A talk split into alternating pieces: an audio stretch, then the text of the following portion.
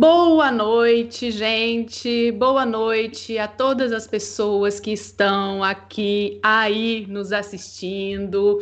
Sejam todas, todos e todes muito bem-vindos. Muito boa noite a quem não está assistindo no ao vivo, está assistindo em outro horário. Bom dia, boa tarde. Boa noite, Marcelo. Como estão as coisas por aí? Boa noite, Camila. Tudo bem? Aqui estamos tranquilo. Muito bom dia, boa tarde ou boa noite você que está assistindo a gente no gravado e muito boa noite você que está assistindo a gente aqui no ao vivo. Saiba que aqui no ao vivo sempre é bem melhor assistir, então se liga toda terça-feira, toda segunda e terça-feira às 19 horas estamos aqui com o nosso canal da Ideia à Luz. Eu sou Marcelo Augusto, falo aqui de Brasília e sou um iluminador apaixonado por luz e cor. Eu sou Camila Thiago, sou de Uberlândia, iluminadora também. Muito prazer. gente, e para vocês que não seguem este canal ainda, segue a gente Deixe o seu joinha no vídeo, compartilhe o vídeo com pessoas que vocês acham que vão se interessar pelo conteúdo. Deixe comentários, perguntas, que a gente está sempre de olho nos comentários também. Então, assistam os nossos vídeos, comentem, indiquem. A gente está nas redes sociais, Instagram, Facebook, da Ideia Luz. É só vocês seguirem a gente por lá e a gente solta a programação semanalmente, te contando o que, que vem por aí. E estamos também no formato podcast, em todas as plataformas possíveis nesse formato. Então, se não dá para ver a gente, mas você consegue escutar, é só procurar na plataforma que você utiliza, dar ideia à luz e botar o ouvidinho para funcionar. E estamos e... também hoje, a partir hum. desse final de semana, estamos no Telegram. Criamos um grupo de chat no Telegram e a gente vai utilizar o, tele, o Telegram para discussões e bate-papo sobre iluminação cênica. Ali a gente vai postar os nossos vídeos do canal, informa as informações que o canal tem para divulgar e divulgar também outras áreas do, da iluminação que chegarem para a gente, a gente também compartilha lá. Então, vai lá, se inscreva no Telegram, no nosso Da Ideia Luz. Sim, sim. E para quem não sabe, gente, este aqui é um canal que ele ele pretende, né? Ele quer, ele deseja. É um projeto que visa o compartilhamento de experiências criativas em artes, com o intuito de expandir os diálogos entre as poéticas do espaço, visualidades e sonoridades, né, Marcelo? Sim. E Isso a é gente verdade. tem um sonho qual que é nosso sonho, Marcelo? Ah, de levar esse conhecimento de iluminação cênica para todos os cantos do Brasil, independente de onde você more, você com acesso à internet e com celular na mão, você possa ter acesso a pessoas fantásticas que a gente traz para cá, esse conteúdo de qualidade que o canal produz. Queria eu lá no século passado, quando eu comecei a me encantar pela iluminação, ter a oportunidade de ouvir esses nomes dessas pessoas que passam por aqui. E temos também um outro sonho, que é trazer à luz as pessoas que fazem iluminação no Brasil inteiro. Então, se você tem um iluminador ou uma iluminadora aí da sua cidade e quer que ele esteja aqui no canal com a gente para falar sobre a criação de, da luz para um espetáculo, sobre sua pesquisa, entre nas nossas redes sociais, coloque, indique esse nome que a gente traz ele para cá ou ela, assim, com certeza. O que a gente quer é conhecer o máximo de gente nesse país. Sim. E hoje a gente está com o programa da Ideia Luz Pesquisa. Este programa ele se destina a conhecer as pesquisas que estão sendo desenvolvidas, a princípio, é, sobre iluminação cênica nas universidades, né? A gente quer conhecer é, quais as teses que estão nascendo sobre essa temática, quais as dissertações que estão nascendo, né, que estão aí sobre essa temática e, lógico, é, conversar um pouco sobre ela no intuito de divulgá-las a vocês que estão aí nos assistindo.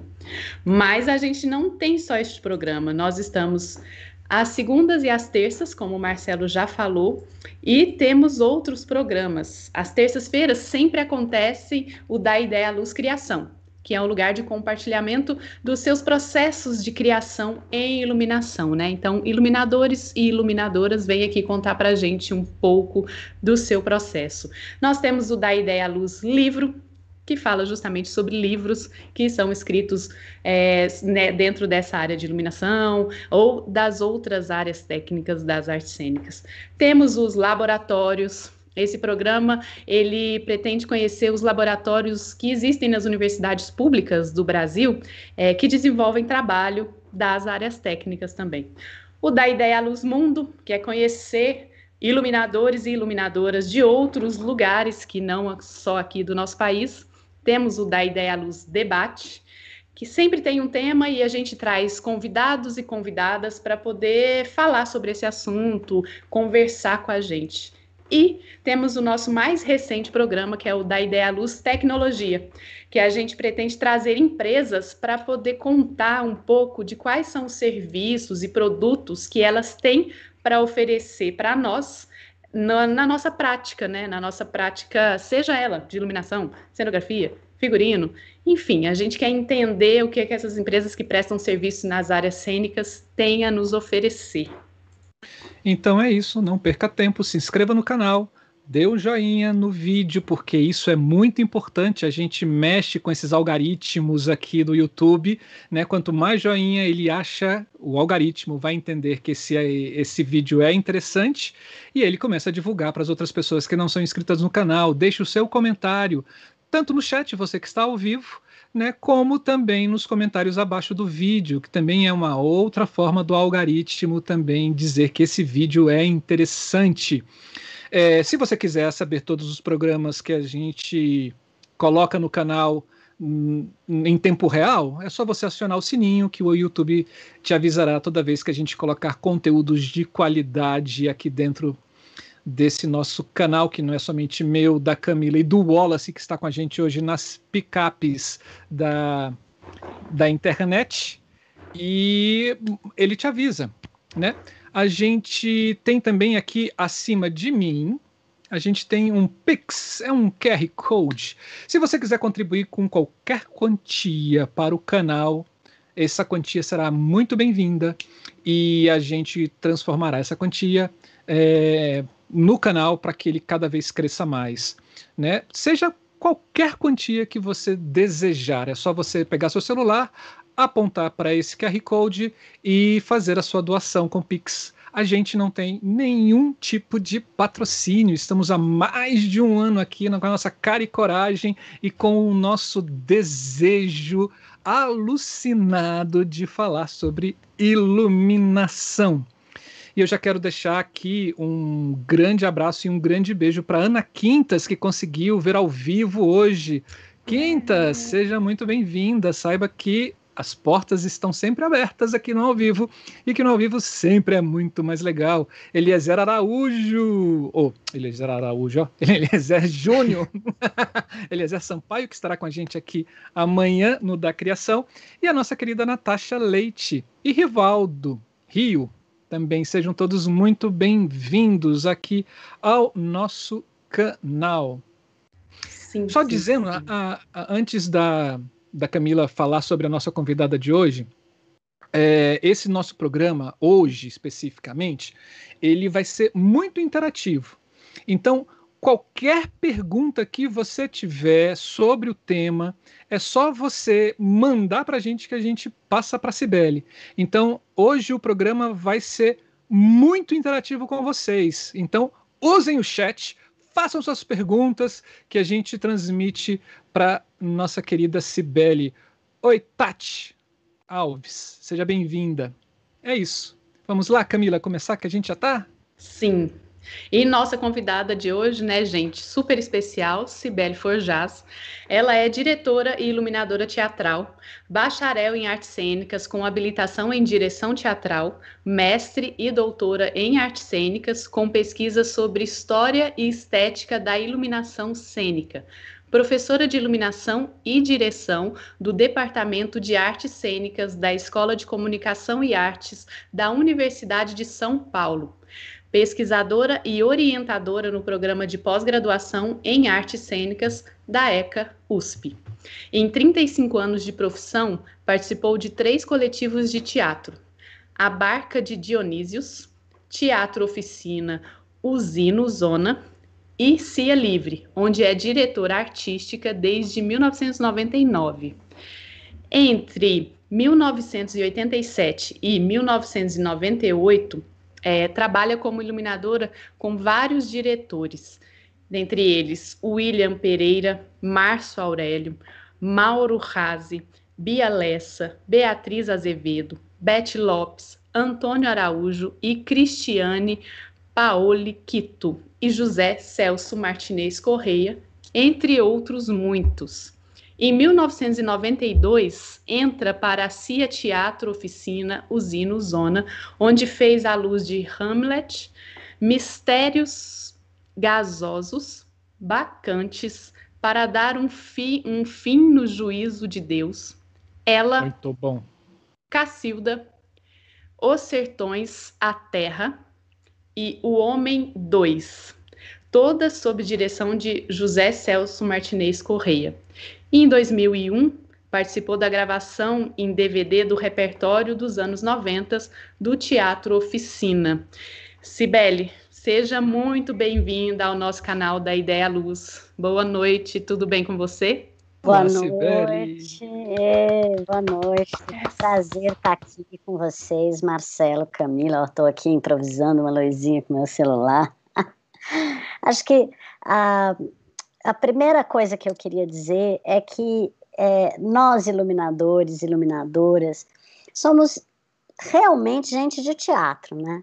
Então, eu, eu sinto que dar a luz ou iluminar, participar de projetos de luz, é, criar luz, é, faz parte de uma grande rede de linguagens e de grupos, aonde a gente faz muitas vezes tudo que é necessário. Eu digo que eu sou ótima contra a regra, eu subo em escada, eu dirijo a peça, eu produzo, eu corro para a bilheteria, eu vou da bilheteria à cabine é, e da escada à teoria. Então, tem da ideia à luz e da luz à ideia. Meu caminho Ótimo. foi da luz à ideia, né? Assim, então, depois de ser iluminadora por 20 anos e, e diretora, né? Eu acho que eu, eu uh, entrei na universidade para fazer mestrado e doutorado, eu ia escrever, na verdade, sobre o meu trabalho no Teatro Oficina. E aí, uh, por uma contingência, me chamaram para dar aula e eu percebi que tinha muito pouca é, bibliografia é, sobre. É, tinha bastante bibliografia técnica, mas muito pouca bibliografia sobre a história da luz.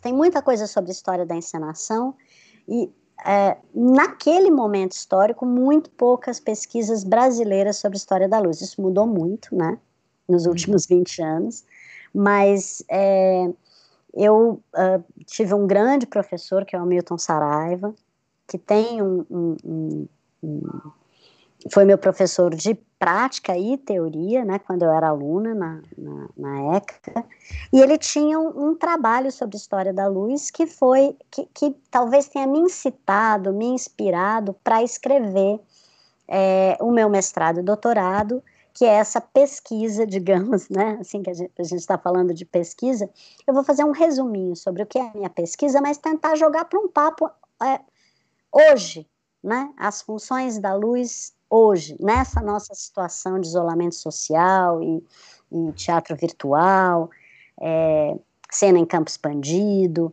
relações cada vez mais intrínsecas entre a, a cena expandida e o audiovisual. É, e aí a gente bate um papinho sobre isso, que eu acho que é alguma coisa que a gente está se reinventando, né? Sim. O teatro inteiro está se reinventando no mundo todo. Então, talvez conversar sobre isso hoje seja interessante para nós, iluminadores e iluminadoras também. De qualquer jeito, eu vou partir de um resumo bem rápido da minha pesquisa, né? Meu projeto de pesquisa tinha por objetivo estudar o desenvolvimento. Ele é sobre história da luz, mas ele é principalmente sobre o desenvolvimento da linguagem da iluminação cênica. Quer dizer, quando é, a, quais são as mudanças das funções e características da luz na história do teatro, na sua relação com os caminhos da encenação. E o eixo central vai ser, então, a transformação da função da iluminação cênica, que eu chamo de instrumento da visibilidade, ou seja, essa luz que nem eu acendi aqui para a gente se ver, e a mudança, principalmente a partir do meio do século XIX é, para frente, né, com, a, com as lâmpadas, é, pr primeiro as lâmpadas de, de é, vapor e, e depois as lâmpadas incandescentes, quando a, a luz passa a ter controle, né? Ou seja, a partir de um certo momento, não precisava é, acender mil velas, ou entre um ato e outro sair acendendo e apagando velas, ou mesmo aumentando e diminuindo a luz a gás, mas a partir da lâmpada incandescente, a eletricidade que já estava no teatro há muito tempo ganha uma função é, de controle da luz. E o controle da luz vai transformar totalmente a, o teatro.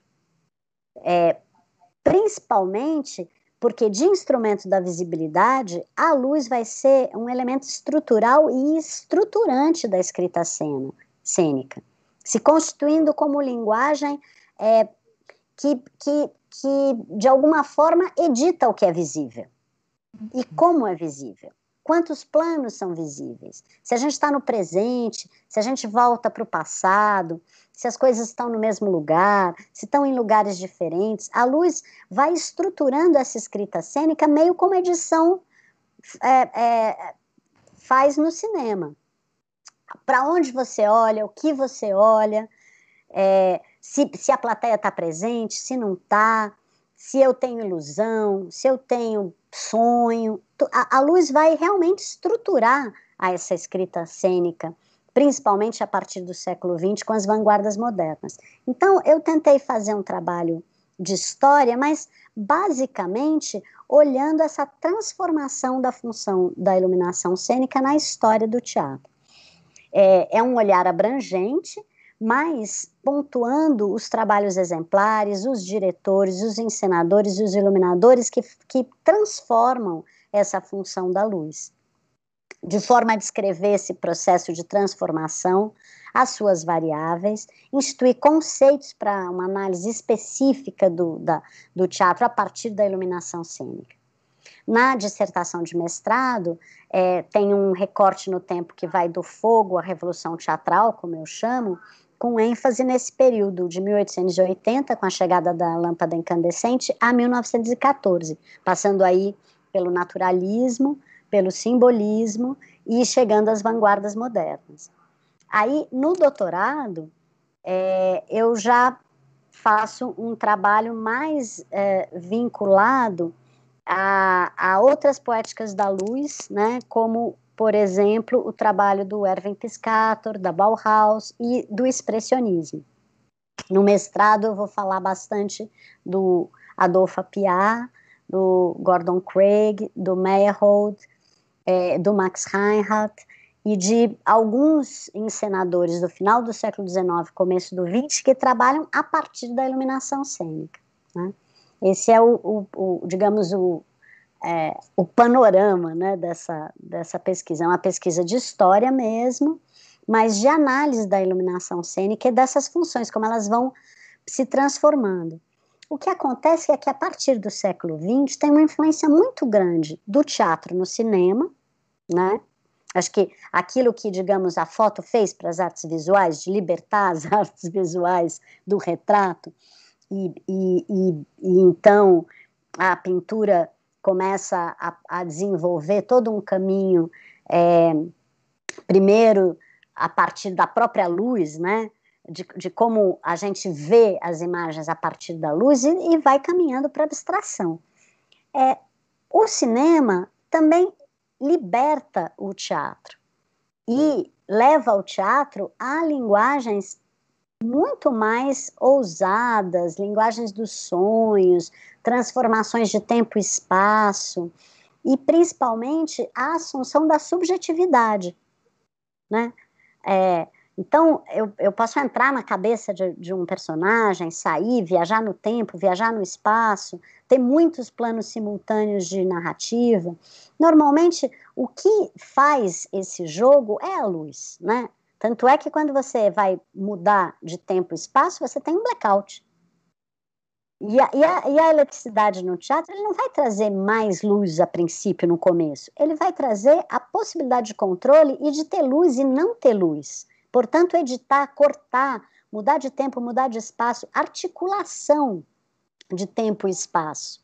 Por isso, um elemento estrutural e estruturante da cena. Né? Tudo que é visível é visível pela inclusão ou ausência da luz. E como é visível, as sombras, a, a participação da imaginação da plateia e tudo mais. Agora, principalmente é, é, esse jogo da projeção de imagem, desde sombra, o Apiá fala muito da projeção de sombras que ativam a imaginação do espectador, as atmosferas luminosas, as cores, mas também uh, a partir de um certo momento, principalmente com Erwin Piscator, a projeção de imagens, fotos, dados, jornais, filmes, testemunhos e inclusive documentário. Esse jogo entre realidade e ficção, ele vai ficar mais complexo no teatro documentário, aquele que você pode projetar filmes, projetar áudios, audiovisual nessa relação entre documento e ficção. E o que, que acontece com a gente agora? Agora a gente foi jogados para o audiovisual, né? Então essa relação, digamos, entre teatro, cinema, audiovisual, que está aí, né, é, há pelo menos uns 150 anos, de uma forma ou de outra, mudando o teatro, é, nesse momento passou a ser nosso corpo o teatro ele está se reinventando nesse tempo de pandemia a partir dessa relação com o audiovisual.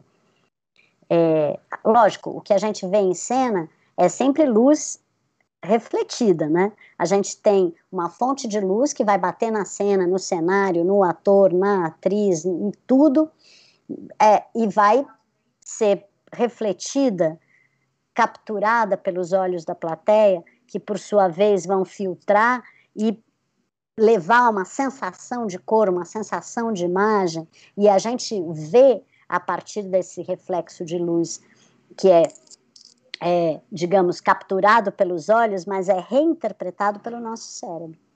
Agora, a gente está atravessando as telas, tanto no ao vivo como aqui, como às vezes em teatro filmado, editado, e a gente se pergunta, mas é teatro?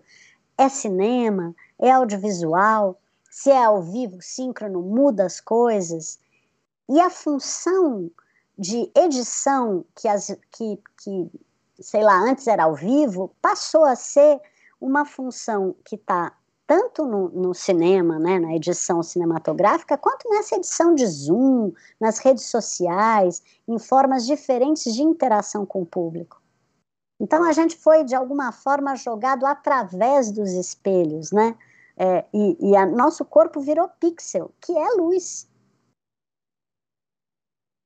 Então, eu acho que essa discussão de, da edição ou da articulação do tempo e espaço, que no ao vivo é do iluminador e do encenador, da iluminadora, da encenadora, é, passa a ser, às vezes, até da própria plateia, que bota no, na galeria, que vê pelo, por, por uma tela, por três telas.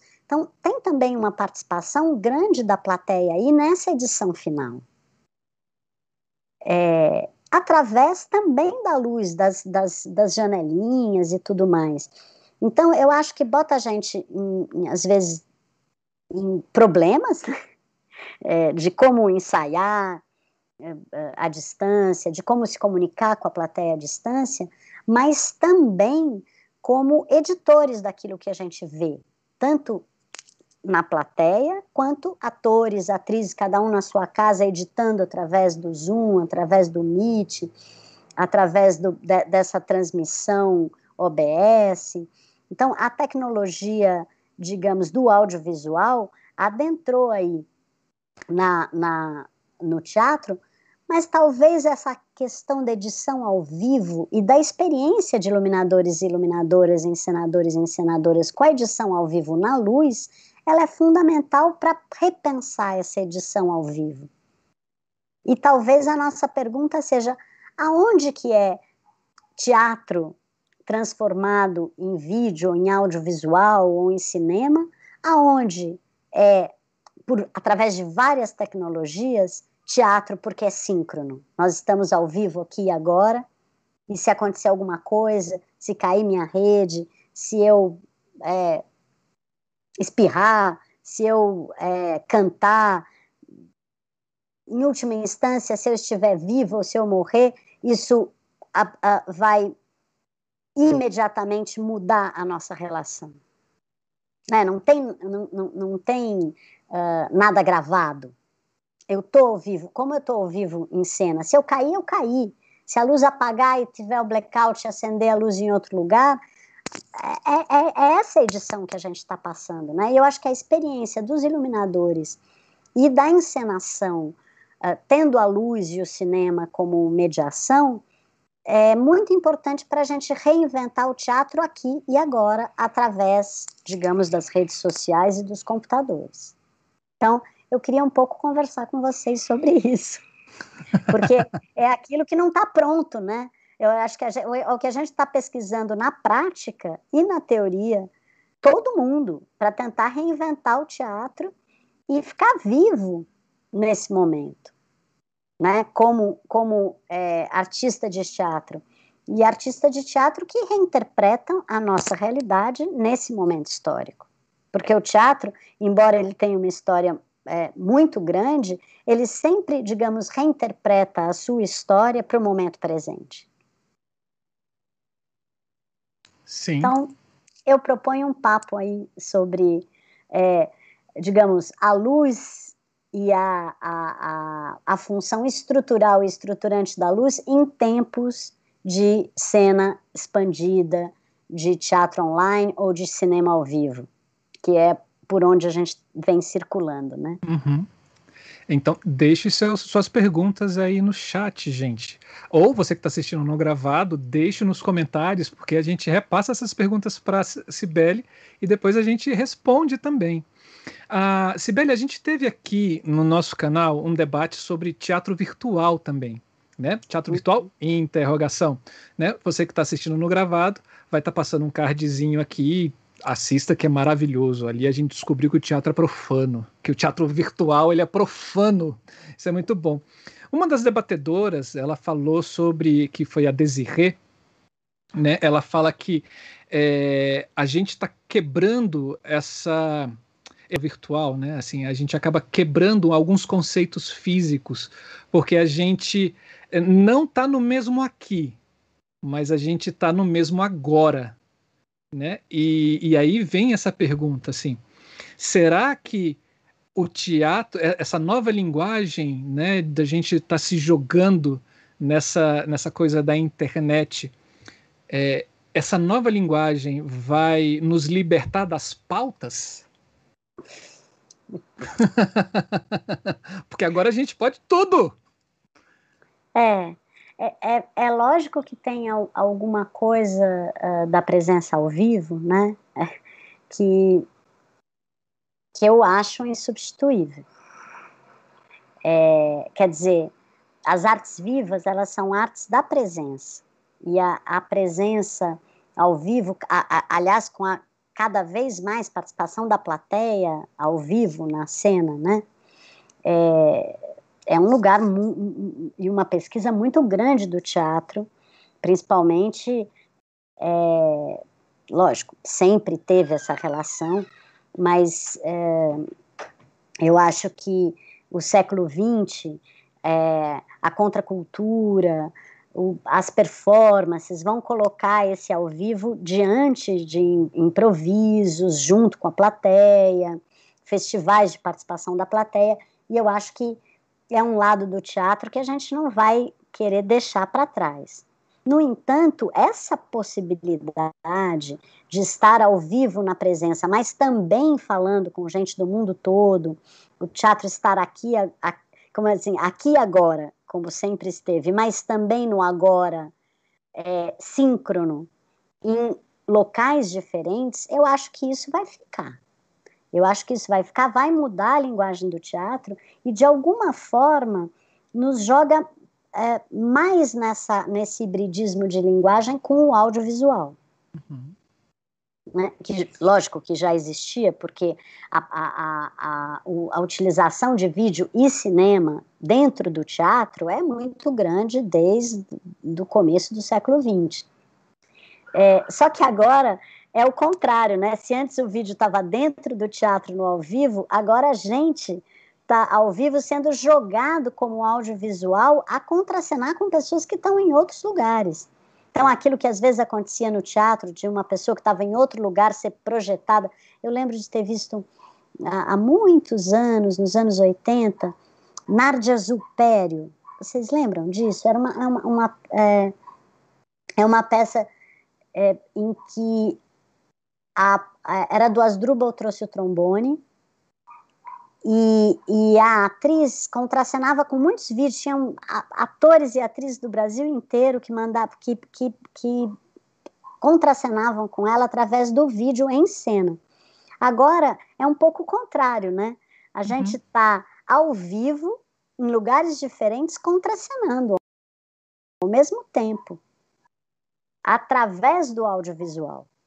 É, eu não sei se nos liberta da pauta, mas que, que, que, que nos faz viajar para o mundo todo de um jeito muito mais, é, digamos, rápido. Quer dizer, a gente está aqui conversando nesse, nessa, nesse ao vivo, né? Ao, uhum. ao, ao vivo síncrono entre Brasília, é, BH, você está em BH, e eu estou em São Paulo.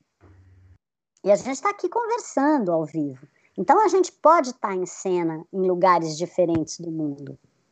Já tinha experiências assim, só que agora é, a gente está em isolamento social meio presos na tela.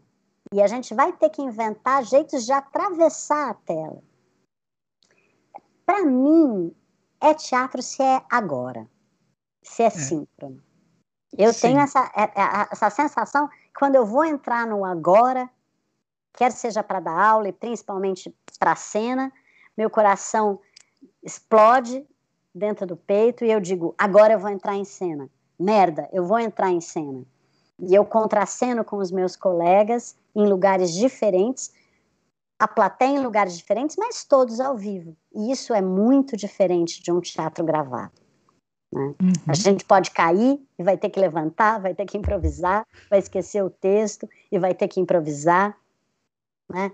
Assim como no teatro é, ao, ao, vivo. Então, por isso, acho que essa, esse dado da live ou do ao vivo síncrono é muito importante.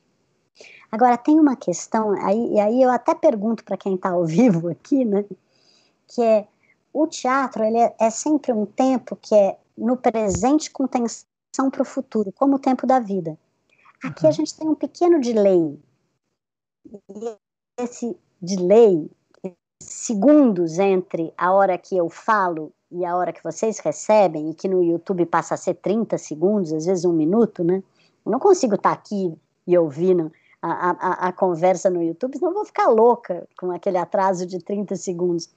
Mas esse tempo virou um abismo é meio a diferença entre estar tá vivo e morto, né? Uau. A gente fica ali naquela fronteira entre o ao vivo e o nosso delay.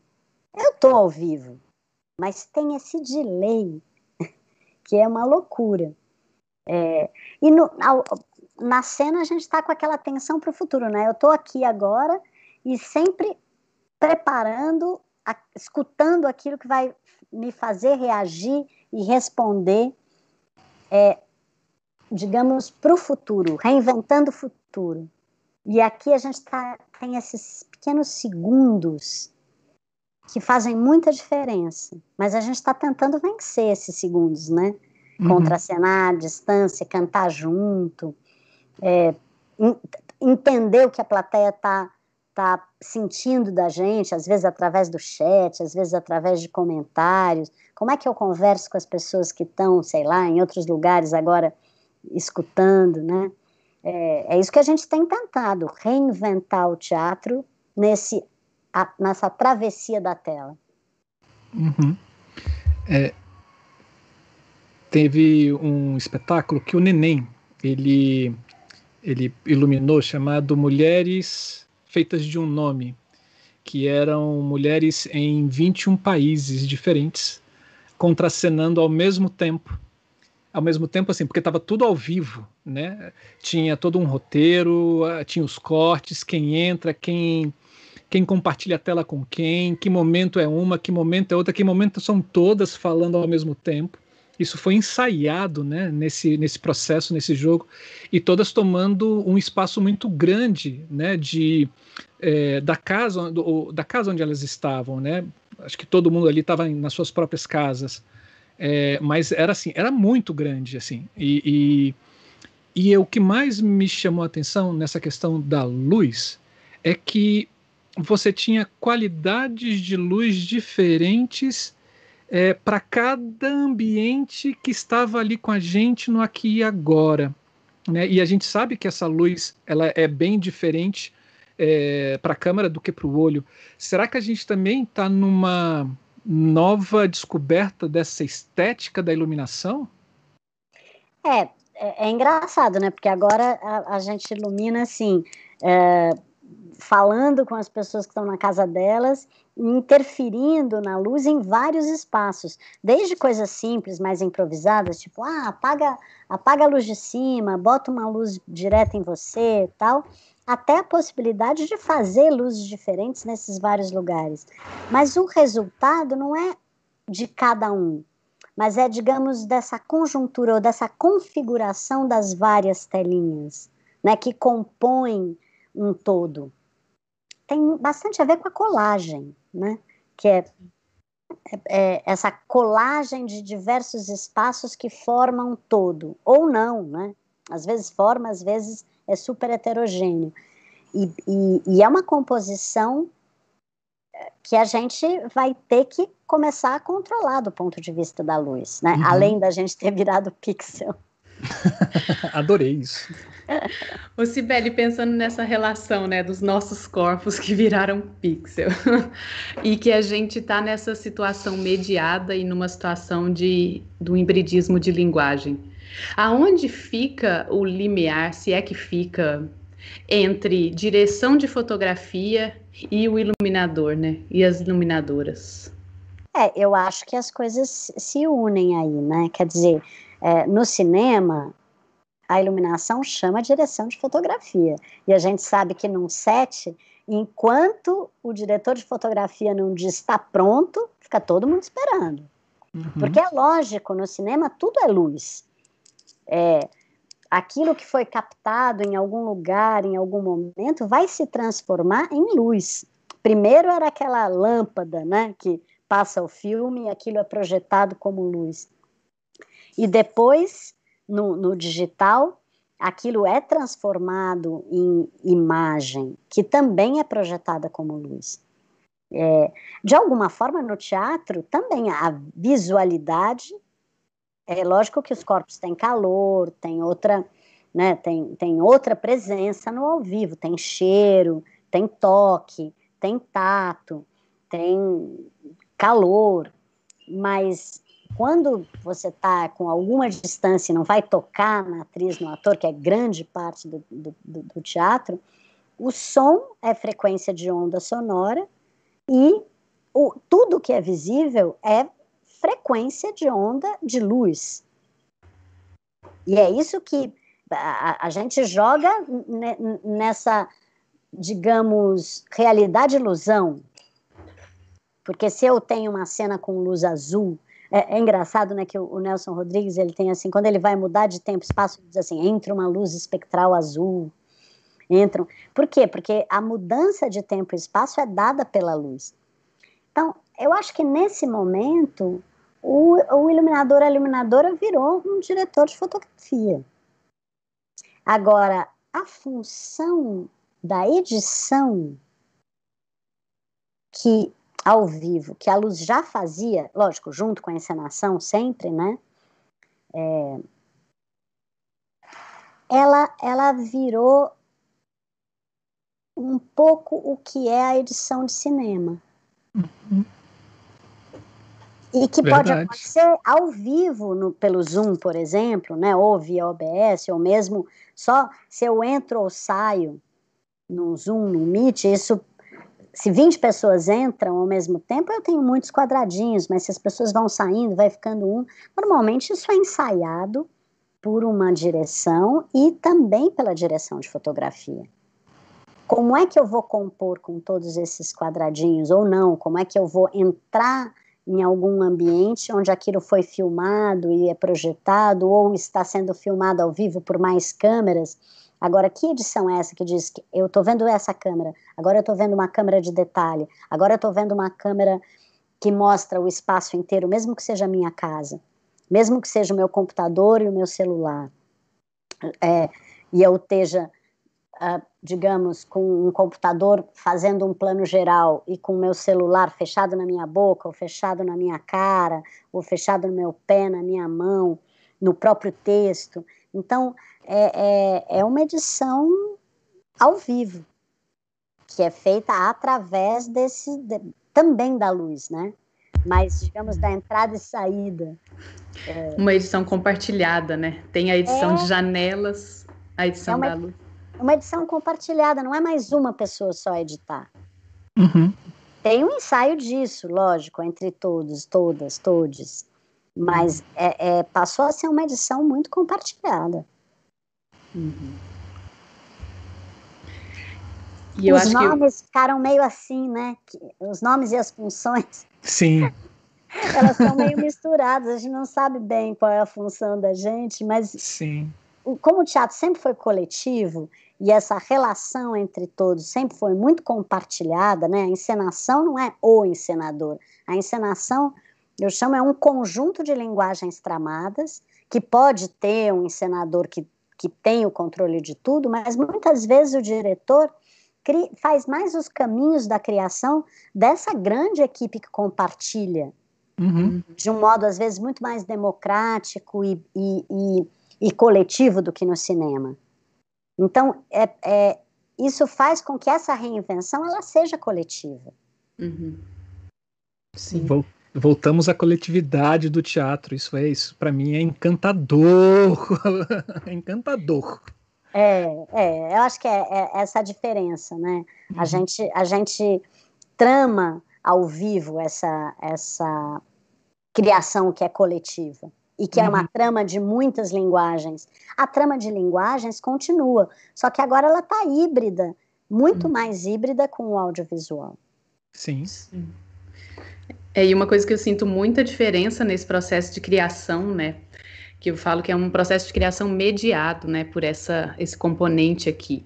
E, e que quando eu estava pensando luz para o ao vivo, de corpos juntos no mesmo ambiente, é, eu estava pensando no olho como captador, né, desta cena, desta luz. E aí quando quem vai captar ou que vai captar a minha a luz é, é, é um, um processo digital, Aí, pelo menos a mim, tirou do desconforto total e aí você começa a repensar todo esse processo estruturante, né?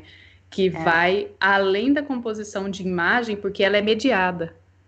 É, então, exatamente, por uma ou por mais câmeras. Uhum. Porque também o cinema você corta para uma câmera, para outra e tal. Mas é difícil eu ter duas, três câmeras ao mesmo tempo. Eu tenho Posso ter muitas câmeras filmando, o editor vai escolher. Agora tá cama tal. A gente agora não. Tem muitas câmeras. Eu tenho ao mesmo tempo o celular. Só a gente aqui tem três.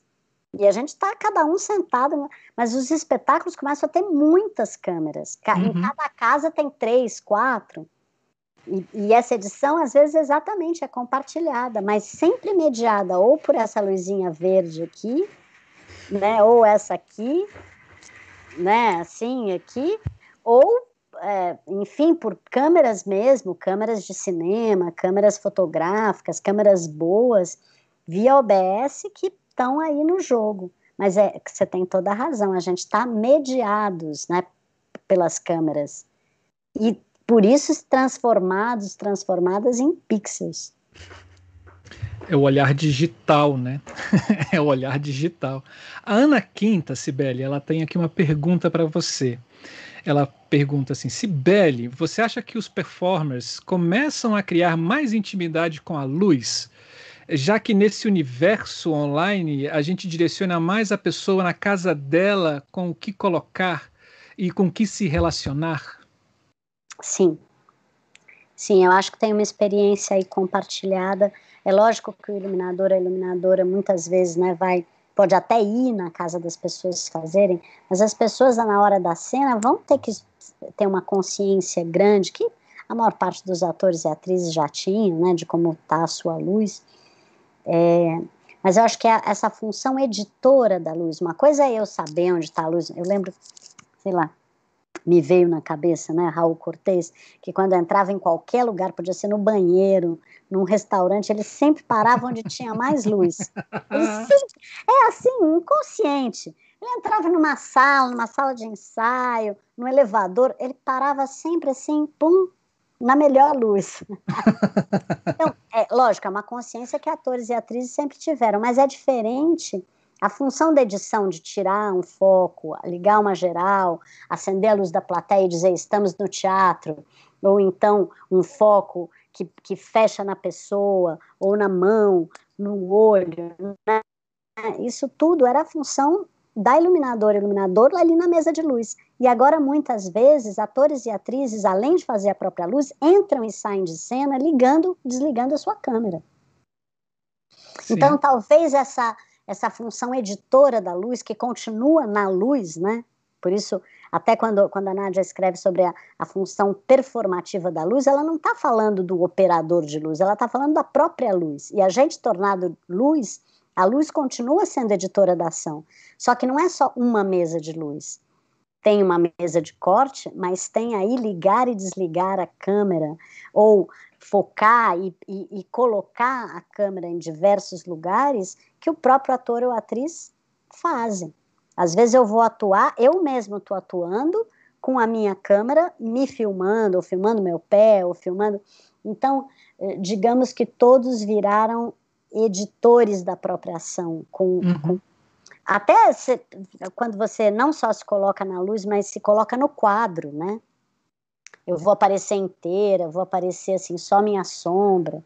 Eu, eu, eu tô, tô fora, mas eu estou falando com vocês e, e a minha sombra está falando com vocês e eu aqui. Então, cada ator e cada atriz vai ter que ter uma dimensão da sua presença uh, uh, luminosa, né, que vai atingir os olhos do espectador, não mais tão passiva como a Sim. gente tinha antes, né, em que, em que o, o, operador de luz, a operadora de luz, a, o light design, light design é, e, e, a, e, a, encenação decidiam e, e, o ator era colocado, posto em cena para uma luz que entra nele ou sai dele. Não, agora parece que está todo mundo operando a sua própria luz, né? E, e são uh, junto.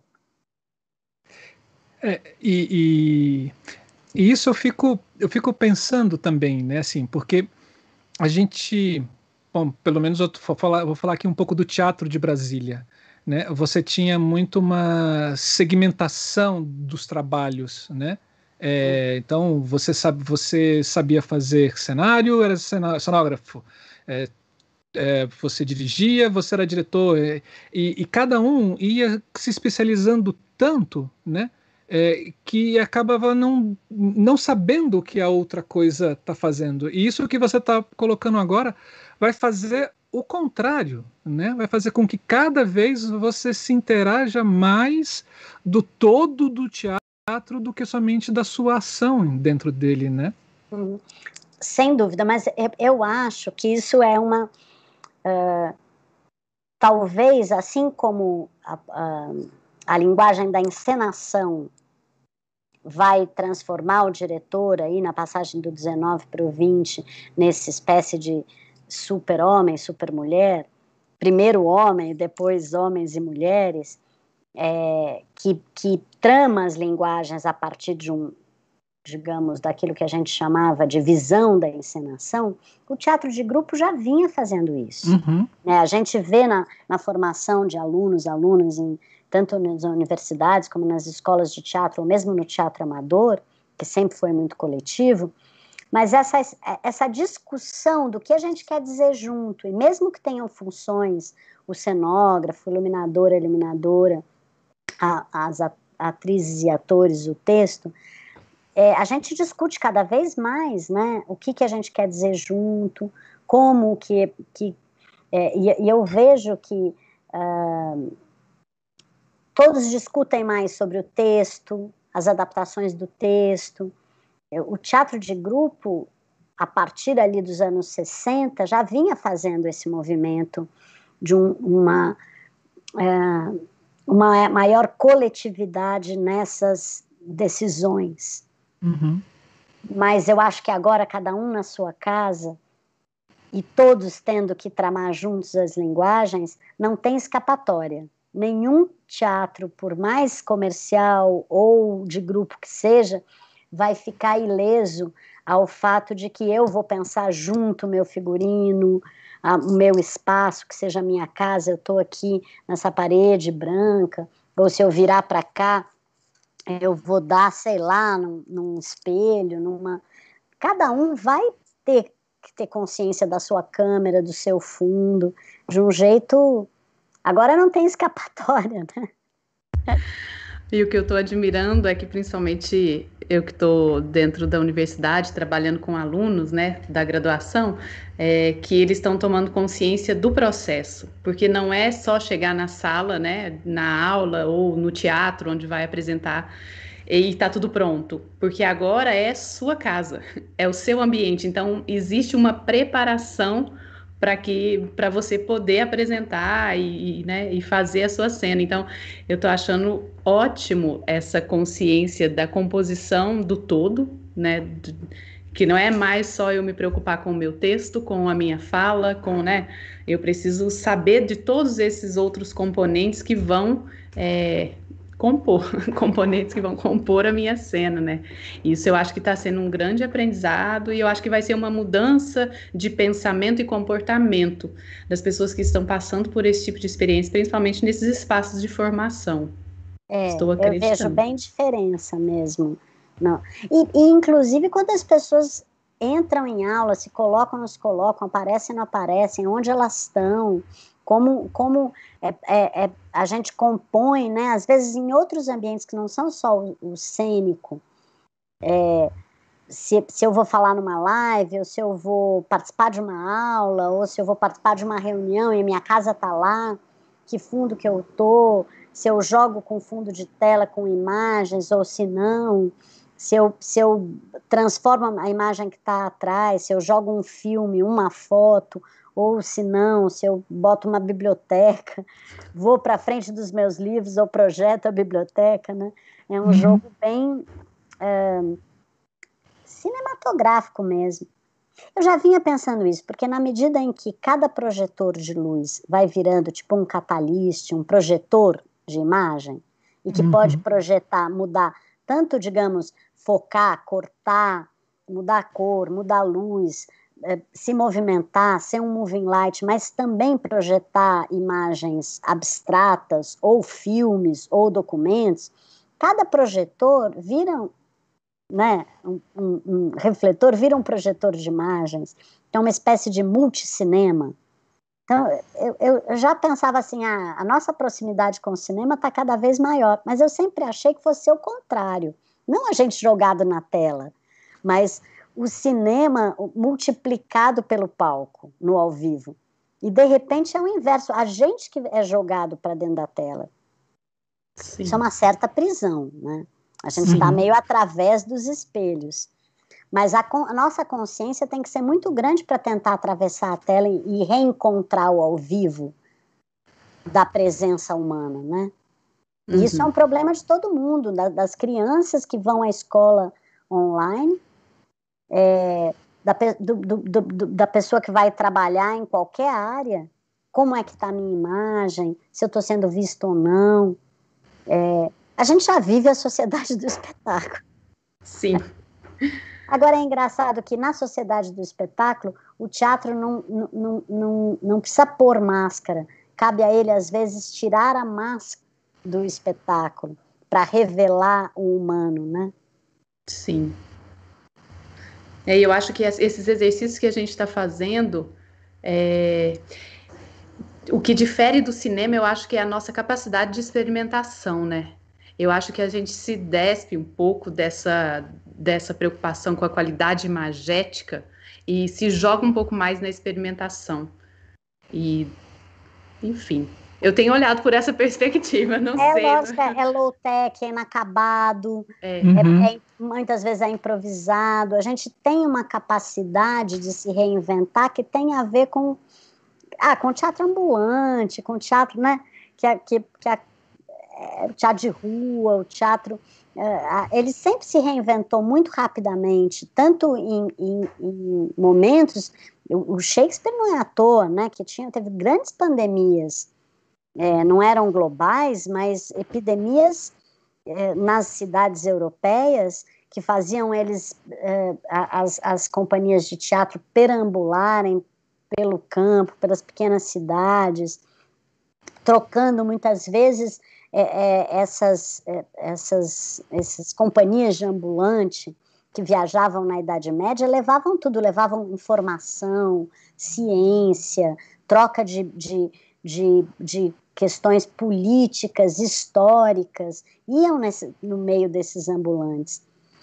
Então, a, a, essa função do, do, artista, da artista de teatro, de espelhar seu tempo, as questões e os problemas do seu tempo, fazem com que a gente tenha essa possibilidade, né, que você falou agora, Camila, de não ser tão acabado e, e bem acabado tecnicamente como o cinema, mas está aberto aqui agora a improvisação e a, é, a, a, cena do momento.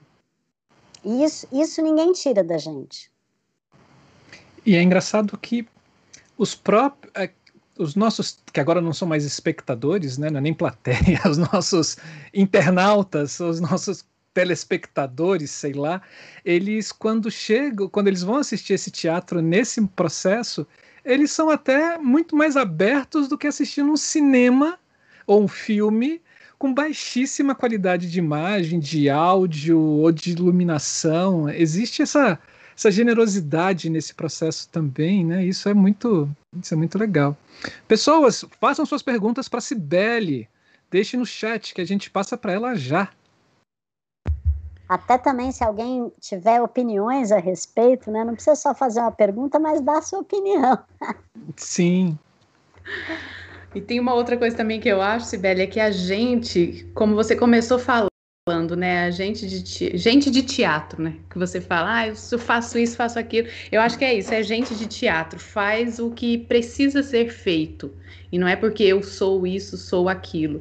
E diante disso também tem uma relação. É, experimental com a, a, composição de imagem, né? Que você falou de só a boca, só o olho. É lógico que o cinema já fez isso, faz isso, mas eu acho que a, o que muda é, é, o termo relação, né? Porque é o corpo, sou eu, corpo que estou me relacionando aqui. Muitas vezes no cinema existe uma pessoa atrás, né? Dessa, desse, dessa câmera falando para você como você se relaciona. Eu acho que essa experimentação também é, está sendo bem. Eu, eu tenho visto exercícios que, que experimentaram bastante isso e cria-se imagens e relação de telinhas muito interessantes.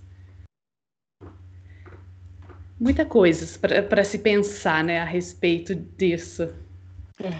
Eu, eu fui atrás agora de cursos de edição e de parceria com editoras, editores, né, mas principalmente câmera, câmera edição, é, porque é alguma coisa que antes a gente fazia na luz e agora a gente vai ter que fazer é, também na, na edição de imagem, tanto ao vivo via OBS, mas como também nos programas de edição.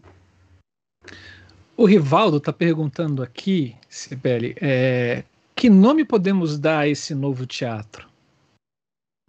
Ah, a gente tem tentado alguns.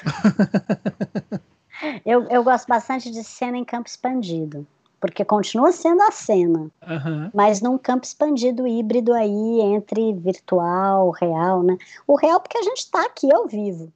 Uhum. É, mas, mas uh, digamos, a transmissão digital e essa, essa composição de, de várias câmeras e de janelas e tal, é, cena em campo expandido, que já, já, já existia há muito tempo. Uhum. Né, nas performances audiovisuais. Tem gente que chama de performance audiovisual, tem gente que chama de teatro virtual ou teatro online, e tem gente que chama até de cinema ao vivo. Uau. Mas acho que performance audiovisual e cena em campo expandido são as que eu, eu acho que tem mais a ver com, com essas experiências. Né? E como a pesquisa acadêmica pode contribuir na, no registro do que está acontecendo agora nesses dois anos e no que vai frutificar para isso nos próximos anos? Como é que a universidade pode, pode contribuir com essa. É, a gente está tendo que se reinventar totalmente, inclusive em como dar aula, né? Uhum. Acho que a, a, questão da pedagogia, ela, ela é, é, ela talvez seja a primeira, né, situação de, bem, como é que, como é que eu me comunico em cena, na, na, na tela, com alunos e alunas? E isso é um problema de todas as áreas da pedagogia. É, assim como todas as áreas, a ciência, as artes, a história, estão tendo que lidar com essa nova realidade de, que, que, que muda uh, as relações humanas, a política, a forma de contar, a forma de viver, de sobreviver. Isso é uma coisa. É, lógico que as universidades, mas também os grupos de teatro, os grupos de ativismo, os grupos de teatro ativista, estão tendo que redimensionar essa atuação uhum. através do virtual. É, a gente ainda está um pouco carente de nomes, né? Tanto é que tudo chama live. Pode ser uma aula de culinária, pode ser um debate, pode ser uma aula, pode ser um espetáculo de teatro, um show de música, tudo que é ao vivo chama live. Então, a, a, é, são muitas linguagens diversas sendo tramadas de jeitos muito diferentes. Então, acho que tem aí uma reflexão grande, tanto da academia quanto dos artistas mesmo em processo de criação. Não dá mais para você separar a reflexão da academia com a reflexão que os próprios artistas estão fazendo ao inventar e criar nesse novo ambiente. Uhum. Então, tal, talvez essa, essa ideia da pesquisa ela se estenda da academia para para uma reflexão do presente, da nossa função no presente como artistas, dentro da própria criação. Uhum. Né? A gente é artista pesquisador e a gente, mesmo não sendo pesquisador ou pesquisadora ligada à academia, nós somos artistas que precisam refletir o seu tempo. Sempre fomos. Mas agora, se a gente não se reinventar nessa praxis de refletir, agir, refletir, agir, a gente não consegue se reinventar do jeito que a gente está tendo que se reinventar com tanta rapidez para fazer o que a gente sempre fez, né? Uhum.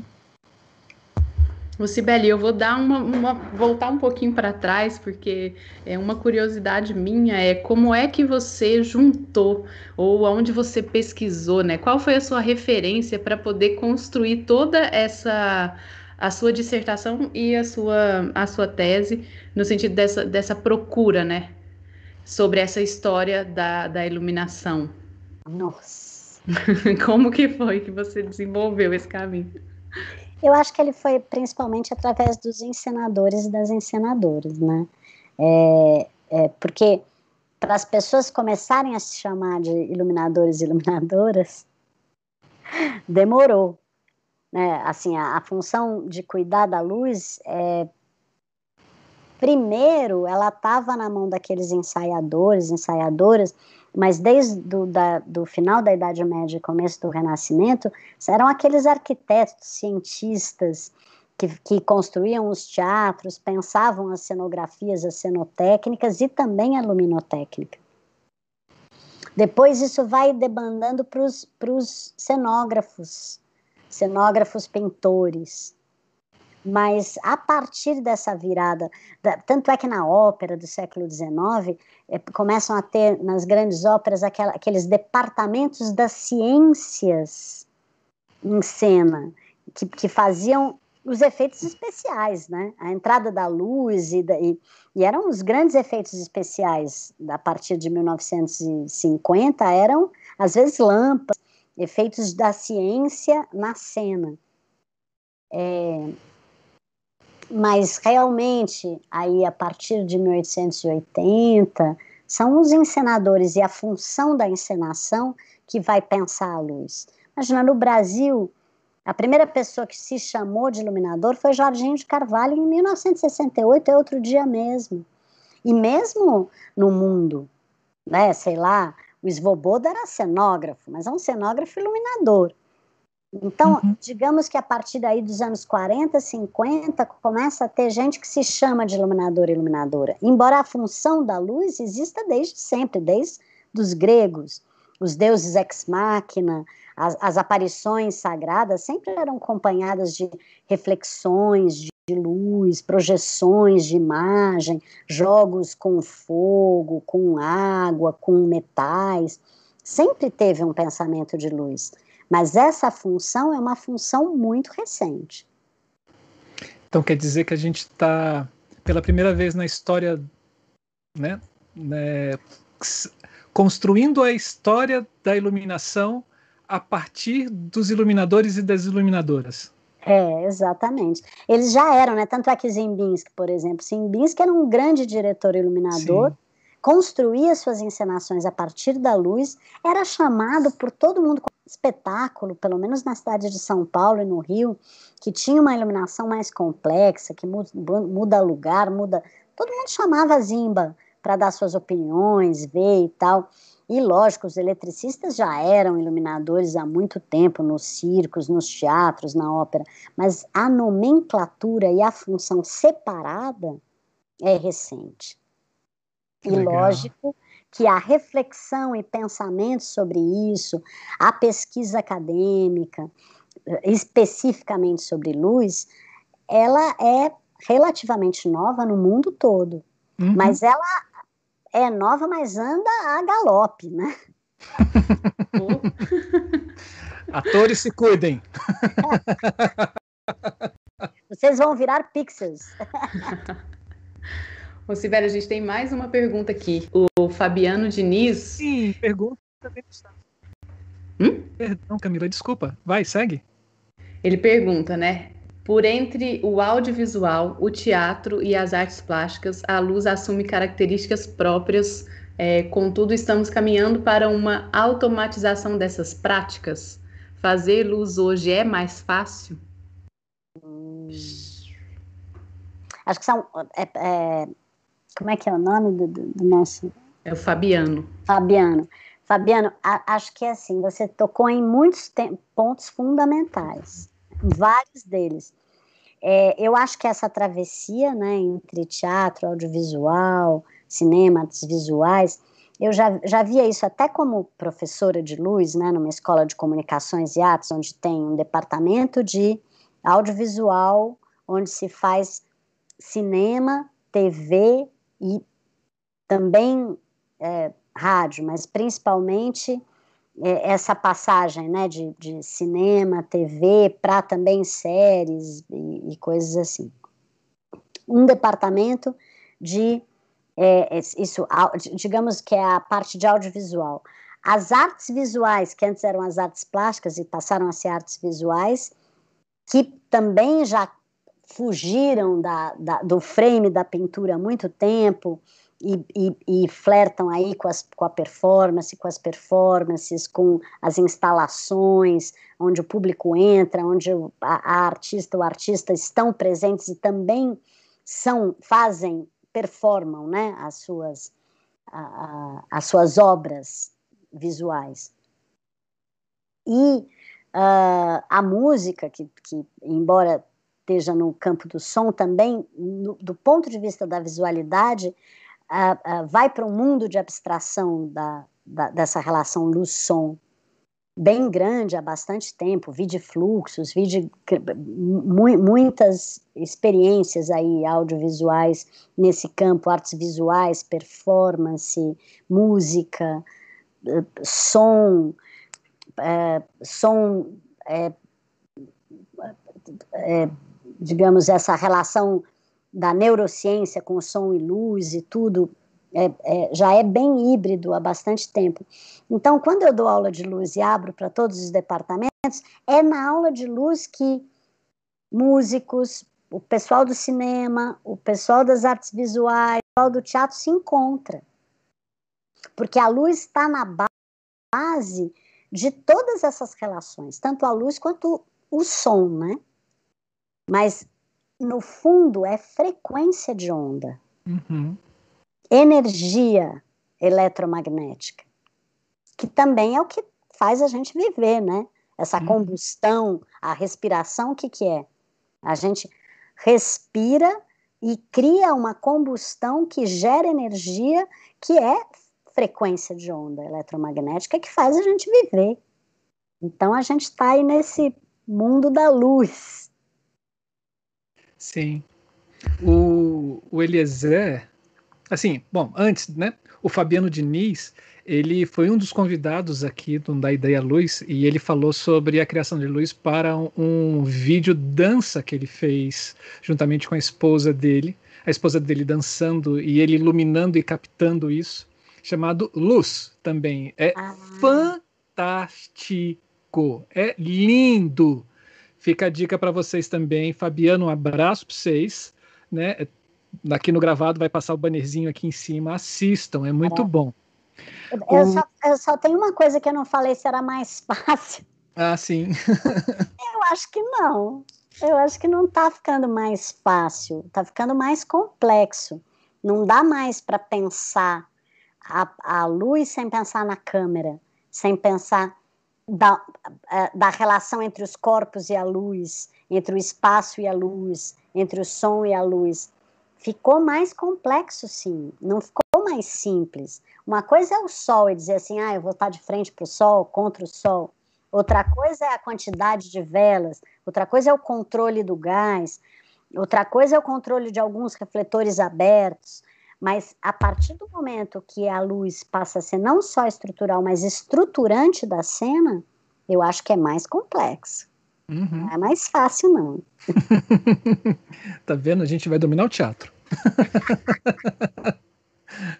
ah, bom, o Eliezer Júnior, que é o nosso convidado de amanhã, no Da Ideia Luz Criação, ele diz assim, assim, venho pensando também em por que nomear esse, esse teatro, né, assim, por que não focar somente no fazer artístico ou nesse novo experimento artístico, né? E deixa para quem for pesquisar este momento num futuro, né? Contando a história dessa época que a gente está vivendo agora, dar esses nomes. É, não, acho que esses conceitos ainda vão rodar bastante por, por muito tempo inclusive no que isso vai transformar o teatro e a própria sociedade, porque de alguma forma o que acontece é que essa pandemia está dizendo para a gente que a gente vai ter que repensar a nossa existência nesse planeta, né? Com certeza. E acho que a Camila caiu, ó, isso é novo. Esse cai e volta, né? Camila, Camila, é, ela saiu. Vamos lá, enquanto ela não está, eu estou. E aí tem uma pergunta do nosso querido boss que está aqui hoje, né? Ele é nosso editor do programa, Wallace Rios, e ele fala assim, ele pergunta assim, que tipo de proposição podem ou já estão sendo aplicadas no ensino da iluminação, pensando na retomada presencial e aos palcos? Olha, é... No caso específico, né, assim lá das artes cênicas da ECA USP, tem algumas coisas que mudaram bastante. A primeira coisa, eu parei de dar meu curso que era totalmente prático, e agora voltei a dar du duas coisas. Uma, é, porque eu também dou aula de direção, né, encenação. Mas uma delas é uh, história, né? Uhum. Da luz, e, e muitas coisas que eram práticas passaram a ser teóricas. Mas por emergência. Uh, mas talvez a principal mudança, eu acho que é a relação entre luz e câmera. A luz já era editora, mas agora é luz e câmera. Então, luz, câmera, ação, né? Uhum. É, antes a ação era para o olho, né? A Camila acabou de falar.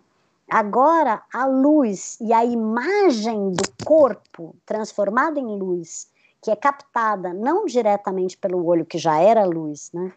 Mas captada é, pela câmera, mediando a transmissão, é que faz a diferença. Quando a gente retomar o ao vivo,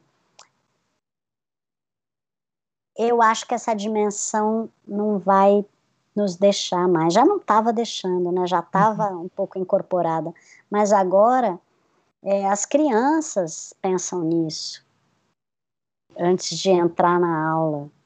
É, é, é, é esse hibridismo de linguagem e também de comunicação, estar ao mesmo tempo em muitos lugares, no agora, faz parte da nossa existência diária. Uhum. Não só as pessoas de teatro, mas toda a plateia, todas as pessoas que vivem no planeta nesse momento estão mediados por isso. Então, as artes do, do espetáculo, ou dos espetáculos, as artes cada vez menos, cada uma na sua caixinha, né, tudo muito misturado e híbrido, vão ter que dar conta dessa desse nova forma de encontro. Porque o encontro ele é importante para a existência humana, senão a gente não dá conta. Então, se eu estou preso na minha casa, como é que eu vivo? Como é que eu encontro as pessoas? Como é que eu ritualizo a vida, a morte, a passagem, os aniversários, a, os nascimentos, os encontros, os amores, através de alguma coisa que é audiovisual? A vivência social passou a ser audiovisual. Ah, eu lembro, assim, eu até brinquei com, com Wallace e Camila. Eu não lembro agora é, onde é que a gente estava falando, ou com algum convidado, que a gente está daquele filme, daquele desenho né, da Pixar, que é o Wally, que as pessoas estão sentadas conversando uma do lado da outra, com uma tela na, uma tela na frente, né, assim, através da tela. Mas, assim, se você falando agora, assim, é, me veio o Glauber Rocha, né, assim, nunca antes na história desse mundo a ideia do Glauber Rocha de fazer cinema, que é uma ideia na cabeça e uma câmera na mão, ficou tão presente, né? É, na, em todo mundo, to, todo mundo, as crianças pequenas, os velhos velhas, todas as idades estão tendo que mediar a sua relação humana, física, corpórea, pela câmera e pela luz, porque não tem, não tem câmera sem luz. Uhum. É verdade. E, e, agora, é, literalmente, é todo, como você diz, é todo mundo ser transformado em luz, né, em pixel, né, nessa, nesse sentido, né? É, a gente está namorando através da luz, ensinando através da luz, uhum. vivendo socialmente através da luz. Sim. Isso é porque a gente não está nem falando ainda na, na realidade expandida, né? Assim, porque, por exemplo, assim, você já tem algumas experiências de filmes onde você põe o óculos é, virtual e você escolhe o que você quer ver na cena. Se você, se você se afasta, você se aproxima, você interfere na cena diretamente com o que você quer ver, né? Assim. É exatamente na narrativa. Eu sigo esse aquele personagem, eu entro Sim. por uma caixa, por uma porta ou por um, né? É, é, realmente é uma, é uma vivência outra da narrativa, porque a gente é louco por narrativa. Mesmo uhum. que às vezes a narrativa fique fora de, de moda, mas é, outras formas de narrativa não tão causais, etc. Mas é, é, um, é um jeito de se, se representar, se ver, se entender como ser humano. Né? Uhum. Sim. A, a Cia Dieb, né, tá falando assim, Cibele sempre muito inteligente. a gente está tendo que dar um dobrado para tentar entender essa nossa ação como artista nesse mundo, né?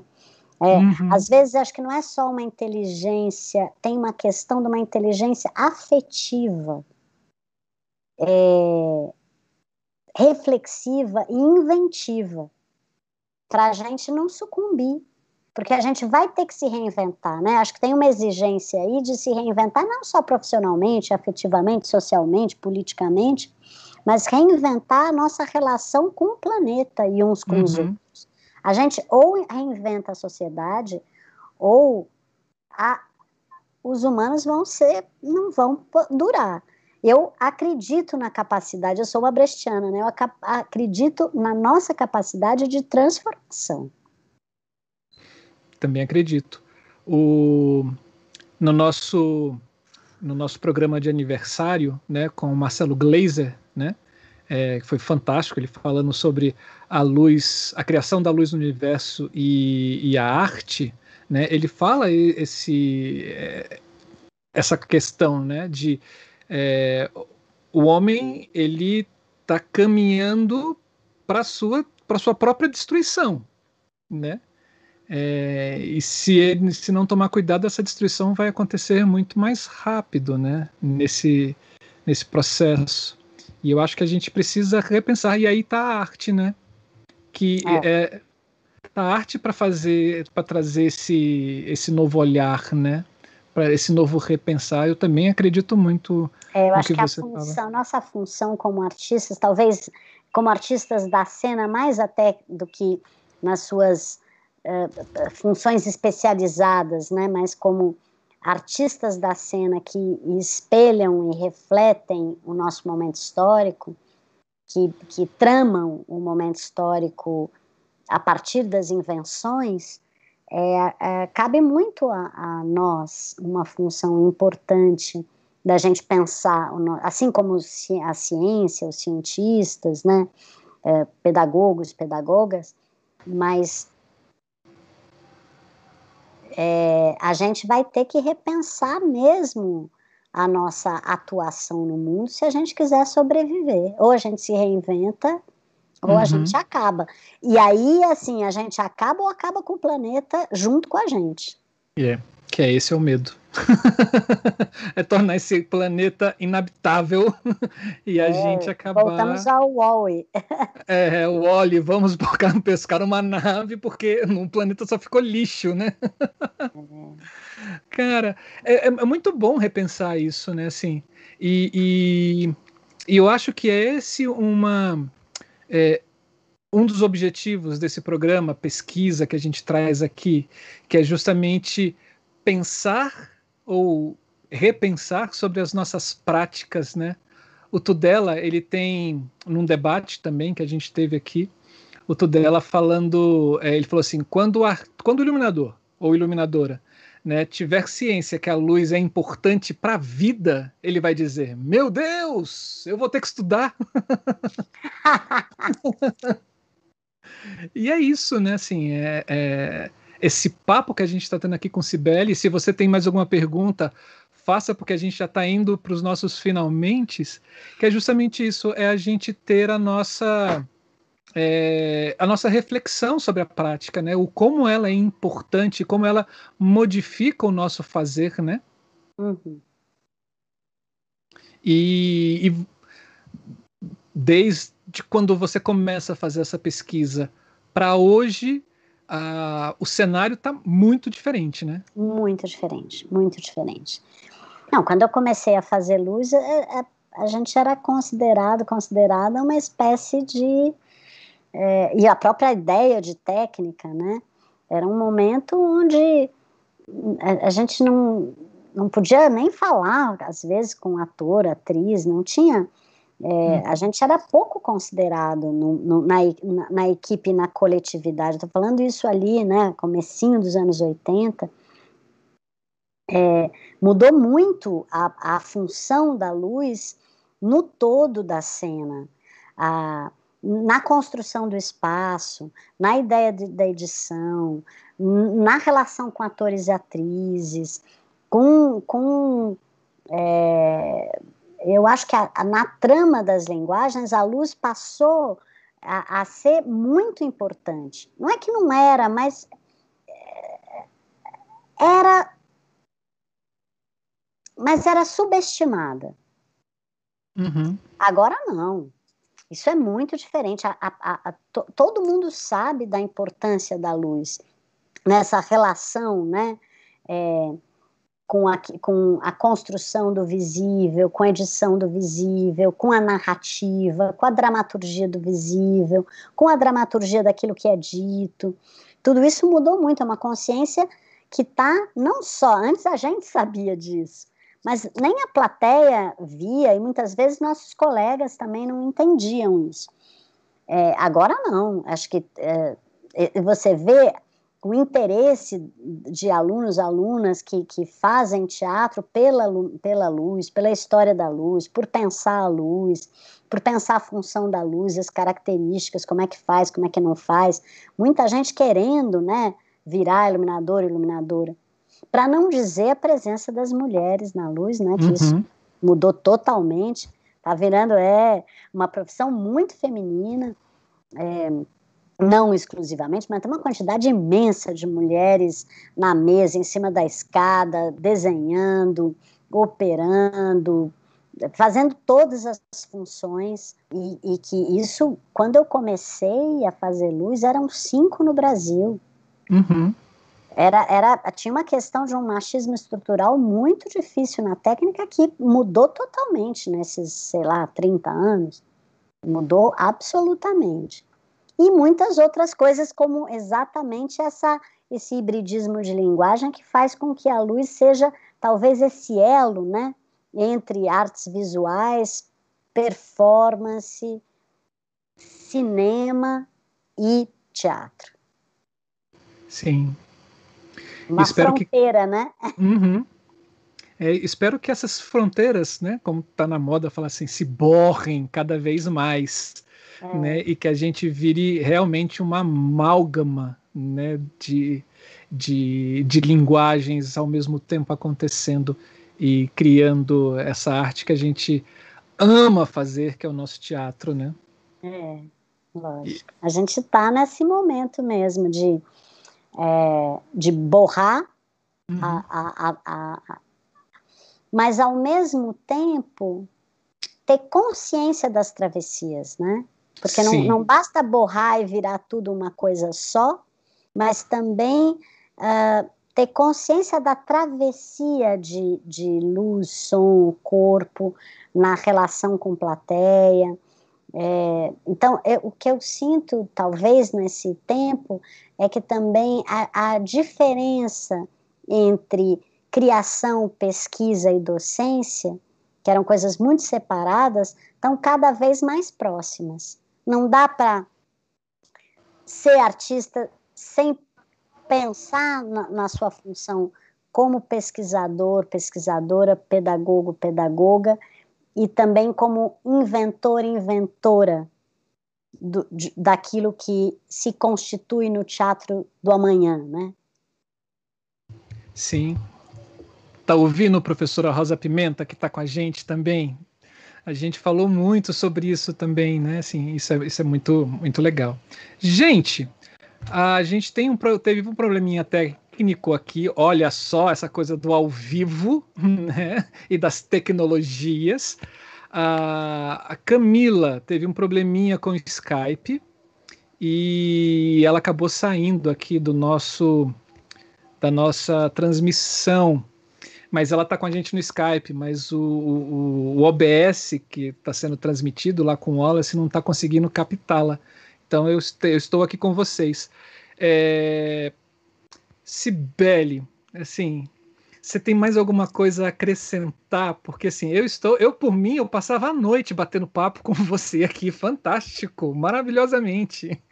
Não, lógico, é, eu acho que é só o começo, até porque é, realmente essa, esse exercício, né, que vocês estão fazendo aqui, lindo, de de dar ideia à luz ou da luz à ideia, uhum. é, é um exercício que a gente tá, tem, tem, que fazer como artistas cada dia mais e como cidadãs, cidad, cidadãos, cidadãs da, uh, desse mundo que a gente vai ter que reinventar agora. Né? Então, a nossa função como artistas em tempo de crise é muito importante. A gente sabe que é uma responsabilidade de todas as pessoas vivas nesse momento de se repensar e mudar a nossa ação no mundo, mas está muito dos artistas e das artistas de, de é, dessa travessia, né, pela, pela mudança que a gente uhum. vai ter que fazer. Sim, espero que seja para alguma coisa melhor do que a gente está vivendo hoje. É. Né? Não, é toa, não é à toa que a gente está sendo tão atacados, atacadas tanto a academia, as ciências e as artes, uhum. né? pelo, pelo, pelos governantes, porque sabe que é, a gente não ser boneco ou, ou a, a participação social depende muito da, dessa inserção da arte, da ciência e da pedagogia em todas as camadas, em todos os lugares da nossa sociedade. E, e, e é isso que a gente está tentando. Então, somos inimigos porque nós queremos transformar a participação social.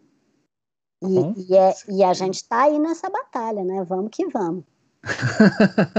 Tem agora o Artistas pelo Impeachment, né? É Tem. É isso aí. Vamos gente. Porque Sim. senão. É, eu, eu, acho que tem que ser um outro movimento, assim, artista pela volta do ser humano, porque tá difícil chamar algumas pessoas de humano hoje em dia. Cibele, eu só tenho a agradecer a sua generosidade, assim, de estar aqui com a gente. Saiba que esse canal também é seu. Se você tiver qualquer coisa para falar, para mostrar, para compartilhar, pode usá-lo com certeza.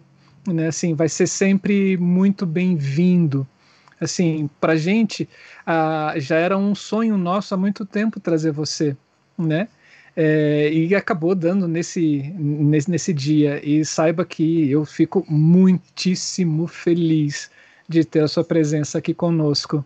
Eu também. É, é, é esse exercício né, da reflexão conjunta entre iluminadores e iluminadoras e artistas de um modo geral é cada vez mais importante para a gente também não se sentir tão sozinhos, né? Uhum. E poder ter força para lutar juntos. Sim, com certeza. E já partindo aqui para o encerramento, eu queria só falar para vocês, gente, que hoje é aniversário do Eloy Pessoa, uma família fã, uma figura fantástica que faz parte da nossa família do Da Ideia Luz. E ele mandou aqui um, um recado dizendo assim: Marcelo, não vou poder participar hoje, porque ele está sempre com a gente porque hoje é meu aniversário e eu vou comemorar. Eloy, espero que seja um ótimo aniversário, né? E vamos lá. Espero que você também esteja assistindo no gravado. E você que está aqui com a gente é, e ainda não se inscreveu no canal, a gente pede essa, esse favor a você, assim, uma ajuda, se inscreva no canal, porque para a gente é muito importante. A gente começou esse trabalho há uma semana, há uma semana, há um ano e uma semana, e a gente tem essa a gente quer e tem esse desejo de crescer cada vez mais e para que a gente possa crescer a quantidade de inscritos no canal, a quantidade de likes ou de joinhas no vídeo, a quantidade de compartilhamentos e a quantidade de comentários que, o, que os nossos vídeos têm fazem muita importância dentro desses algoritmos que a gente vive aqui dentro do YouTube. E a nossa intenção e o nosso sonho é que esse conteúdo de qualidade possa chegar ao máximo de pessoas possíveis, né? não somente iluminadores, mas qualquer pessoa que tenha interesse na área artística, seja ela da cena, seja ela da fotografia, das plásticas, da música e assim vai. Né? Lembrando a vocês também que a gente tem o curso do Iswig, né? E o nosso querido amigo uh, Rodrigo de Assis, Horse, né? Ele está abrindo uma nova turma do desse programa de visualização em 3D de iluminação chamado Wizwig. Maiores informações entrem lá no Instagram Wizwig Brasil, que você vai ter todas as informações e a gente vai ter e ele vai estar tá com três turma, é, com três bolsas, né, é, para a família da Graxa. Então fiquem atentos procurem essas, é, essas informações dentro do Instagram dele e se inscreva, vale muito a pena. E a gente tem também a corrente, corrente doações para a corrente do bem, que é a vaca.me, né? A gente vai colocar isso também no chat, né? Que são doações para Salve a Graxa de Curitiba, né? Via Pix também. Se você não sabe, se você não faz parte dessa comunidade da graxa, saiba que muitas pessoas estão com muitas dificuldades, ou às vezes com, assim, passando, perpassando pela fome até não até despejos das suas próprias residências, né? É, isso está sendo muito muito sério e muito grave, né? É, esse descaso que a gente está tendo pelo governo, né, né, Sibeli? Assim, ah, assim, é, é, é, grave e a gente tem que fazer alguma coisa. É, Sim. É, cada pessoa na sua casa, a, a, gente vai ter que se unir, né? Sim. Assim, eu, eu, eu falo assim, eles não é, eles não estão só contentes em matar a gente, ele quer dizimar a nossa existência, né? acabar com a nossa existência e a nossa existência enquanto artistas, né? Não vamos deixar isso acontecer, gente. Então, para isso, da ideia, o da Ideia Luz está aqui com vocês e a gente está aqui com vocês toda segunda e toda terça. Terça-feira, sempre no ao vivo, né? E toda segunda, às vezes ao vivo, às vezes gravado, com um dos nossos seis programas que a gente tem aqui dentro do canal. É... E é isso, gente. Tem mais alguma coisa que queira falar, Sibeli? Porque senão a gente. Não, eu queria me despedir e agradecer profundamente ao Marcela, Camila, ao Wallace, a toda essa rede né, da ideia à luz e da luz à ideia. eu que agradeço, gente. E agradeço principalmente você que está aqui com a gente, que esteve aqui com a gente. Se você ficou até o fim, saiba que você está contribuindo de alguma forma para que esse canal é, cresça cada vez mais. Ana Quinta está falando aqui, arrasaram, que papo maravilhoso, valeu galera, boa noite, o Eliezer está mandando palmas, uh, o Teatro Goldoni com a Carminha, está falando assim, maravilhosa Cibele, né? a Maria Carmen, né? Uh, tem mais aqui o, o, Gerson Lobo, grato pelas reflexões e insights. O Fabiano Diniz falando maravilhosa explanação, uma noite iluminada. E o Rivaldo chamando Cibele, inspiradora. Obrigado. E a Camila também está dizendo assim: muito obrigado, gente. E a gente fica por aqui e a gente encerra mais um programa, mais um da Ideia Luz. É, pesquisa. Fiquem ligados, sigam a gente nas nossas redes sociais que tem muita coisa boa rolando durante esse ano aqui nesse canal, gente. Beijos. Tchau, tchau.